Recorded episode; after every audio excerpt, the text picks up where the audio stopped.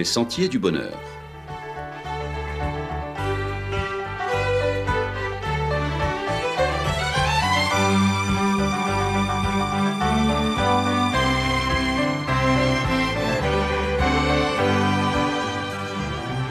Une émission qui vous apporte un message d'espérance, de paix, de joie et de confiance. Chers amis auditeurs, bonjour. Il a brûlé la Bible, le malheureux. Un rappeur togolais réputé clivant a mis le feu à une copie de la Bible, le livre tant respecté des chrétiens, dimanche 10 janvier dernier, à l'occasion de la célébration de la fête du Vaudou. Un acte choquant et profanateur du christianisme. Le rappeur togolais s'est donc livré à un autodafé de la Bible. Dans un direct sur sa page Facebook, Dimanche 10 janvier, jour où le vaudou est célébré au Bénin, il a brûlé une copie des Saintes Écritures chrétiennes. Le chanteur qui se présente comme un ardent défenseur des traditions africaines et des religions endogènes y est allé avec beaucoup de plaisir sans se soucier de choquer les chrétiens qu'il qualifie d'aliénés. Pour lui, la Bible, c'est l'instrument d'aliénation des Africains. J'ai décidé de brûler ça, ce bouquin d'aliénation, dit-il, tenant la Bible du bout de deux doigts avant de faire jaillir la flamme d'un briquet. La Bible, je l'ai brûlée au nom de mes ancêtres, au nom de toutes ces âmes qui ont été brûlées, mutilées, justifie-t-il. Son acte,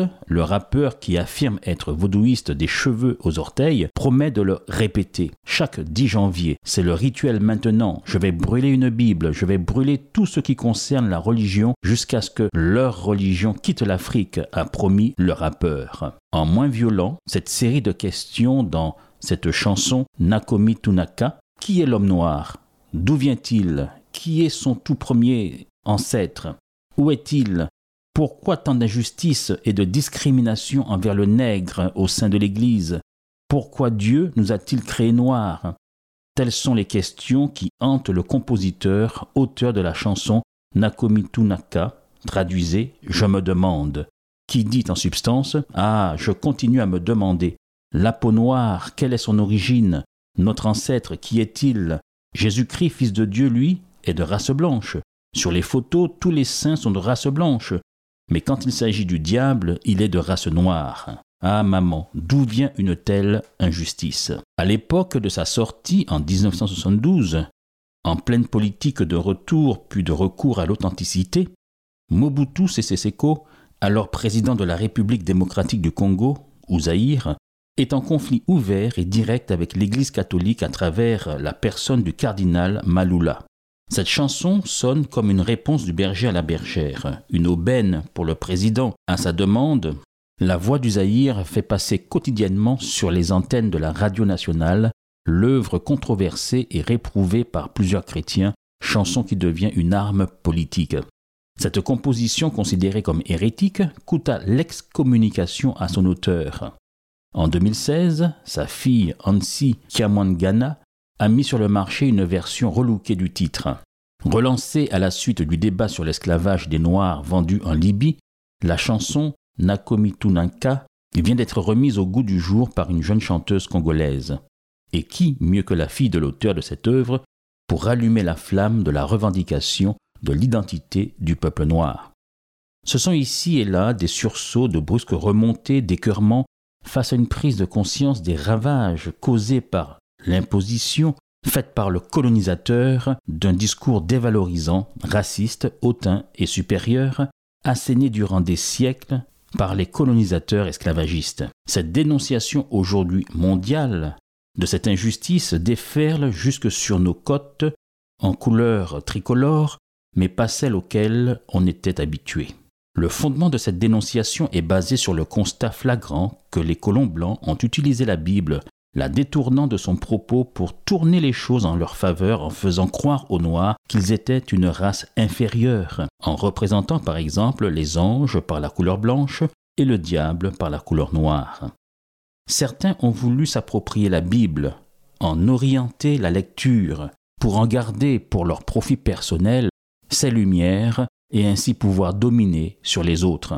Il est donc naturel, voire normal, que des voix s'élèvent contre une certaine dévalorisation au travers de la religion qui vient priver l'homme noir, l'homme de couleur de sa dignité, de son égalité, de son humanité, surtout lorsque cela est fait au nom de la Bible, lorsqu'on veut la faire servir de caution à cette abjecte entreprise. Mais heureusement que le message de la Bible en soi est un discours universel et humaniste pour ceux qui le reçoivent sans a priori, discours qui déclare l'égalité de tous les hommes, tous nés de leur ancêtre commun, Adam et Ève. Le message de la Bible est clair et sans ambivalence. Il déclare tous les hommes, quels qu'ils soient, pécheurs devant Dieu, aucun n'ayant aucun mérite. Selon l'Épître aux Romains au chapitre 3 et au verset 22, il n'y a point de distinction, car tous ont péché et sont privés de la gloire de Dieu, et ils sont gratuitement justifiés par sa grâce, par le moyen de la rédemption qui est en Jésus-Christ. Il n'y a donc dans la Bible aucune indication de la supériorité de certains sur d'autres, encore moins due à la couleur de leur peau, car il y circule chez tous les humains du sang bleu, que dis-je, le même sang vermillon. Et le troisième élément de ce message biblique qui a toute son importance, c'est que, à tous les hommes, sans exception, est proposé le salut, le salut par le moyen du sacrifice de Jésus. Le salut n'est donc pas réservé à une élite, à une race dite supérieure, à une partie de l'humanité, même pas ne serait réservé qu'à 144 000 élus. Mais ce salut gratuit, en acceptant Jésus dans sa vie, est offert et proposé à tous les hommes, à toutes les femmes, à qui il est demandé de se repentir. Selon Acte 17, verset 30, il est dit que Dieu, sans tenir compte des temps d'ignorance, annonce maintenant à tous les hommes, en tout lieu, qu'ils aient à se repentir, parce qu'il a fixé un jour où il jugera le monde. Oui pour se débarrasser d'un discours manipulateur. Oui pour se débarrasser d'un discours disqualifiant.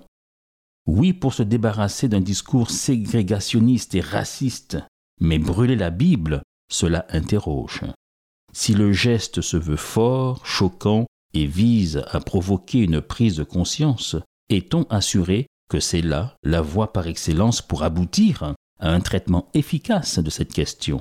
Pour que cette prise de conscience puisse porter des fruits, ne serait-il pas plus judicieux d'être capable, d'être en mesure de séparer le bon grain de l'ivraie, de ne surtout pas jeter le bébé avec l'eau du bain, mais surtout de faire en sorte de garder le bébé?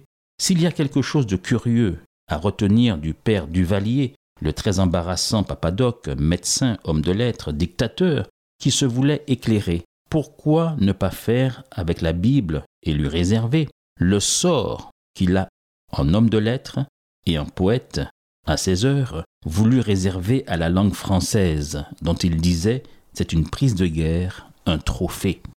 Que ceux qui veulent se livrer au rite vaudou soient libres de le faire, mais que l'on ait quelques égards envers la Bible considérée par tous comme le patrimoine spirituel de l'humanité. Ce n'est pas la première fois qu'au milieu des controverses de l'histoire à son sujet, que la Bible soit victime d'un autodafé. La Bible a subi bien des tentatives de destruction. Ce fut le cas avec l'Église romaine lors de la période de l'Inquisition à l'encontre des protestants, mais toujours la Bible a pu renaître de ses cendres. Jésus lui-même a dit de sa parole que nous trouvons dans l'évangile de Matthieu au chapitre 5 et au verset 18, Car je vous le dis en vérité, tant que le ciel et la terre ne passeront point, il ne disparaîtra pas de la loi un seul iota ou un seul trait de lettre jusqu'à ce que tout soit arrivé. En tout cas pour le croyant, pour le chrétien, est-ce le moment de chercher d'autres chemins lumineux? Ce n'est pas le moment de chercher d'autres sources de lumière, serait-ce ancestrale, mais c'est le moment d'aller de l'avant avec les lumières de la révélation. Justement, c'est pour nous sortir des ténèbres que le Christ Jésus est venu pour nous apporter sa parole qui est selon le psaume 119 et au verset 105 une lampe à nos pieds et une lumière sur notre sentier. Soyez assurés, chers amis, pour cette année, de vous munir de ce projecteur éclairant, fouillant, dissipant les ténèbres et qui nous permet d'avancer en dehors de la confusion des modes, des revendications qui ne visent ni le présent ni l'avenir et qui n'éclairent même pas le passé.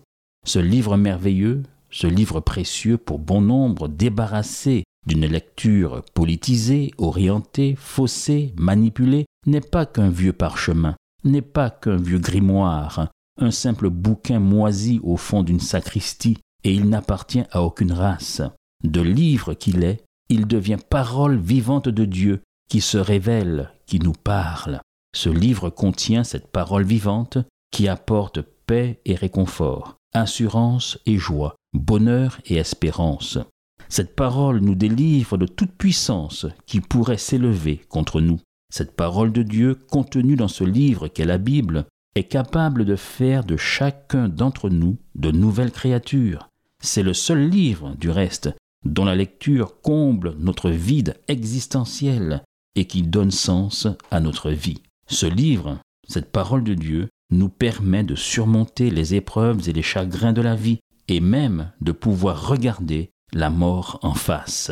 Faites simplement l'expérience, chers amis, ouvrez la Bible, lisez-la dès aujourd'hui, et goûtez à cette expérience unique qui fait de ce livre, la Bible, qui n'est pas qu'un simple livre, mais qui est parole de Dieu, un livre si exceptionnel.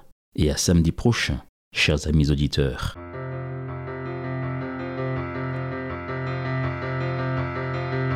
Ta parole est une lampe à mes pieds, une lumière sur mon sentier. Ta parole est une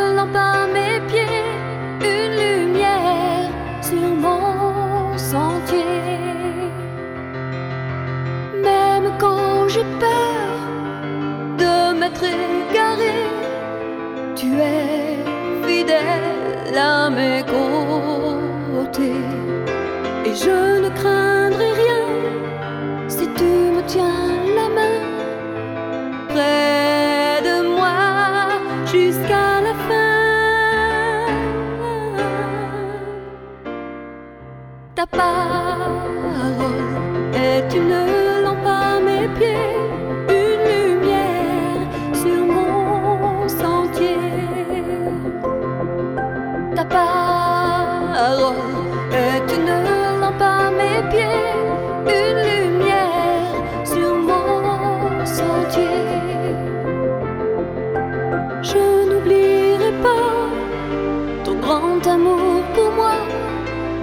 parfois je me perds Jésus, garde-moi et conduis mes pas. Je t'aimerai jusqu'à la fin. C'était votre émission hebdomadaire Les Sentiers du Bonheur, un programme présenté par l'Église adventiste du septième jour. Aimeriez-vous lire le texte de la causerie d'aujourd'hui? Demandez-le. Il vous sera envoyé gracieusement. Nous tenons également à votre disposition notre cours de Bible gratuit par correspondance. Nous le recommandons vivement à tous nos auditeurs. Écrivez-nous aujourd'hui même. Voici notre adresse boîte postale 50 97 282 Le Lamentin CEDEX 2. Nous nous réjouissons à la pensée de vous retrouver à l'écoute la semaine prochaine à la même heure. À bientôt.